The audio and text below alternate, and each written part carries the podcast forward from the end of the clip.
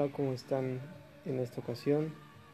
Hoy vamos a hablar sobre neurosis, un tema que hemos estado aplazando un poquito como episodio, ya habiendo hablado de otra estructura en un episodio pasado y abordado el tema de manera tácita en otros. Em, estoy seguro de que todos hemos escuchado alguna vez la palabra porque tenemos en un uso coloquial como pues, decirle a alguien de manera despectiva, no eres un neurótico, estás neurótica, no te pongas neuras, cosas de esas, ¿no? Eh, como les digo, usamos la palabra de manera coloquial, a veces está vulgar, connotaciones negativas, eh, la sacamos de contexto, de su contexto clínico original y la, hacemos parte de nuestro vocabulario popular, ¿no? Pero eh, como con tantos otros vocablos de, del ramo, como que no sabemos bien su origen, en qué contexto surgió, qué, qué significa exactamente o qué clase de estructura psíquica en este caso representa. Entonces, hoy vamos a hablar finalmente sobre la neurosis o estructura psíquica neurótica. Primero el cuándo. ¿Cuándo aparece el término neurosis? Eh, bueno, esto ya tiene como 250 años de existir y fue utilizado por primera vez por el médico escocés William Cullen en 1777 para su texto First Lines of the Practice of Physics. Eh, en ese entonces, claro, no se usó exclusivamente para definir el movimiento del psique que posteriormente otros psicólogos u otros psiquiatras eh, perfeccionarían y, o redefinirían o redireccionarían para hablar de lo que ahora conocemos como neurosis, como una estructura psíquica compleja. Eh, ya en ese, en ese tenor del psicoanálisis, el diccionario de Jean Laplanche dice que la neurosis es una afección psicógena. ¿Qué quiere decir esto? Que es de origen psicológico o emocional y que además expresa de manera simbólica, como es común en el, en el inconsciente según el psicoanálisis, eh, un conflicto psíquico forjado en la historia infantil, o sea, en las fases de desarrollo sexual infantil y representando un conflicto entre el deseo y las defensas. Recordemos también, como hemos expresado varias veces en nuestros episodios y en general en este podcast que es mayormente psicoanalítico, eh, en el psicoanálisis el desarrollo psicosexual infantil es ese origen de un montón de mitos que van a constituir el psiquismo de un adulto. Se van a transformar a través del tiempo y, se van a, a, configurar entre temperamento y carácter eh, a la personalidad y consecuentemente patrones de conducta eh, perpetuos en el individuo. Eh, aquí importan cosas como relaciones con los padres o la forma en que estos solventen necesidades ya sea orgánicas o pulsionales. Hablamos de pulsiones también en el episodio de incesto, lo pueden escuchar. Y también recordemos, les digo de nuevo, la importancia del símbolo y su representación en este, en este negocio, ¿no? Como manifestaciones elucubradas por el inconsciente que portan un material importante, pulsional, en búsqueda de una satisfacción que en ese simbolismo está encubierta. Ahora les digo, buscar la especificidad del origen de una neurosis no nos toca ahorita porque eso es eh, de, subjetividad y de un análisis personal. Estas son consideraciones generales de esta estructura o de estas manifestaciones, pero obviamente cada quien forja su propia neurosis a través de la crianza y la estructura infantil. Eh, sin embargo, vamos a abordar esas generalidades que les menciono. Bueno, ya les digo, eh, la etiología de la neurosis implica el arraigo del sujeto, la persona neurótica, al deseo de los padres, o sea, el ser un síntoma de la pareja durante la vida infantil. Eso es bastante común. Eh, además, esta se fundamenta en una creencia irreal y es la perfección del otro, que hay un otro perfecto. ¿Y qué es el otro? El otro es una, una figura, aquella figura significativa sobre la, cual el deseo, nuestro deseo, se hace presente. Aquel eh, que se buscará como el objeto, el elegido, ese lugar de descargas de placer, eh, donde se va a dar el apuntalamiento psíquico, eh, una extensión narcisista del otro a nosotros y de nosotros al otro también, que nos ha de abrazar y calmar, entre comillas, si lo pudiéramos decir de esa forma, el psiquismo, ¿no? nuestro displacer. El otro, en algún momento previo, es visto como un semejante. Sería la naturalidad. Pero eso es un poco común ya porque casi todos estamos invadidos en esa estructura. Que yo diría que se desperdiga a través de la crianza, precisamente. O sea, ese sería su medio de contagio, si lo quisiéramos llamar de esa manera, ¿no? Eh, bueno, el otro se ve como semejante, pero se eleva a la perfección dada la angustia que se desarrolla por convertirse también, como no, en el objeto de goce del otro y porque hay una angustia eh, por la demanda que se ha de satisfacer hacia ese otro. Durante el complejo de Edipo, el cual ya mencionamos también en el episodio de incesto, hay dos formas de, responder a esa amenaza de castración de la que no se escapa en ese, estadio.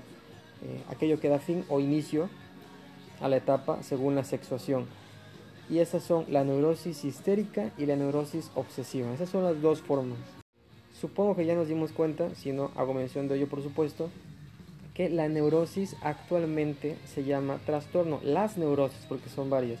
Hay trastorno obsesivo compulsivo de la personalidad, eh, hay, uno, hay uno que es configurado por, o clasificado como ansiedad, hay un trastorno histriónico de la personalidad o histérico, el psicosomático que esa era la vieja histeria, la freudiana, donde las dolencias se manifiestan de manera psíquica, sin aparente explicación orgánica, y obviamente nuestras más conocidas, las preferidas, el trastorno de ansiedad, que es una transformación de la angustia, y el trastorno depresivo, entre un montón, hay muchísimos. Eh, antes, cuando la psicología eh, andaba perdida por ahí entre muchas corrientes de experimentación, había pocas descripciones de, de estas neurosis, predominaba la histeria, la obsesión y la fobia aunque para otros letrados en este tema, la fobia representa otro tipo de estructura que está a la par, comparada con la psicosis, la neurosis y demás. Eh, cabe decir también, si no lo, no lo mencionamos en, en el podcast sobre estructura limítrofe, que las estructuras clínicas son modos dominantes de los individuos, ¿sí? modos que nos hacen conducirnos. Estos son la neurosis, la psicosis y la perversión. Como, les digo, eh, otras personas enmarcan la fobia entre, entre ellas y la hacen una función aparte, ¿no? Y además está la función limítrofe, le recomiendo mucho el episodio, o borderline, y pues esa ronda entre características de la neurosis y la psicosis, ¿no? Ese, ese baile entre las fronteras. Es muy común que como estructuras básicas sean confrontadas en sus definiciones, aunque incluso eh, también se ven mal empleadas en lo popular. Utilizamos también las palabras psicótico, fobia, eh, obsesivo de manera inapropiada a veces, ¿no? Lo importante para diferenciarlas es, primero, sobre la neurosis, saber que esta implica una dificultad eh, psicológica con manifestaciones psicológicas y emocionales. el espejo de esta la antítesis, para algunos, la psicosis, implica una alteración en la percepción de la realidad, como un velo a través del cual se, ve, se percibe una realidad distorsionada. Y aunque también puede describirse desde la psicología y estudiarse en nuestro negocio, incluso tiene descripciones etiológicas con el psicoanálisis, aunque algunos también limitan su acción sobre el psicótico porque se supone que no puede transferir en, la, en el tratamiento como lo haría un neurótico, además de que originalmente el, el foco del tratamiento del psicoanálisis estaba dirigido a la, a la, neurosis, a la cura de la neurosis, eh, la mayoría científica adjudica la causalidad a, la, al orgánico, ¿no? Aunque a veces eh, se ponen dudas si las causas genéticas detonan por sí mismas con el tiempo o requieren de un, de un estresor para eso, ¿no? Podremos hablar de esto en otro, en otro episodio porque también es un tema amplio y a veces da vueltas para definirse. Y bueno, volviendo al concepto moderno, eh, las neurosis son trastornos psicógenos de manifestación emocional que podrían listar la APA o la OMS en sus manuales para diagnóstico, eh, como la depresión, que a pesar de implicar un desajuste bioquímico cerebral, ya saben, con neurotransmisores, así como la ansiedad, eh, reconocen causas que pueden elaborarse verbalmente y tratar con métodos psicoterapéuticos individuales como el psicoanálisis, como no, el gestalt, la terapia racional emotiva, entre algunas otras. Los tratamientos son variables, hay un montón para elegir y solo es cuestión de que uno se ajuste a uno y que el personal que nos atienda pues sea eh, también genere una alianza con nosotros, ¿no? Igualmente es bueno decir que el tratamiento multidisciplinario no se, no se debe descartar, ¿no? Porque refuerza de manera simbiótica la psicoterapia y en casos más crónicos pues da mejores resultados. ¿Cómo, cómo es esto? Pues el acompañamiento con ciertos fármacos dependiendo si pues, puede ser necesario por la gravedad o cronicidad eh, del diagnóstico o por modificar algunas funciones, por comorbilidad con otros, otros trastornos o síndromes y pues garantiza un apoyo bastante sólido a la psicoterapia que elaboramos eh, los, psicólogos eh, capacitados para ello a través de estas corrientes que les mencionaba hace ratito. También extendiendo algunas descripciones ligadas al psicoanálisis freudiano, al, primigenio, aún existen trastornos como la mencionada histeria, el TOC, el trastorno por evitación, dependencia, psicosomáticos y algunos otros no especificados, eh, pero con características de neurosis, cuya manifestación eh, sea un producto psicológico ligado a la crianza, experiencia, al trauma y a una visión o cosmovisión visión de la vida heredada y fundada en un momento mítico infantil, por tanto sujetos aptos para análisis o igualmente para tratamientos dirigidos por otras corrientes. Para finalizar, eh, es muy importante destacar que la neurosis, si bien originalmente se concibe como una afección y ahora se asocia trastorno como enfermedad, pues volvemos a lo de la introducción, no debe usarse de manera peyorativa. No es una mala palabra, no es un insulto. Y también es verdad que no todo neurótico requiere someterse a un tratamiento porque no siempre equivale a un trastorno. Sí de manera descriptiva, pero no de la manera práctica. ¿Qué significa esto?